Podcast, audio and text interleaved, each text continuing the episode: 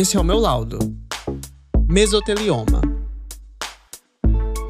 Adaptado do site My Pathology Report.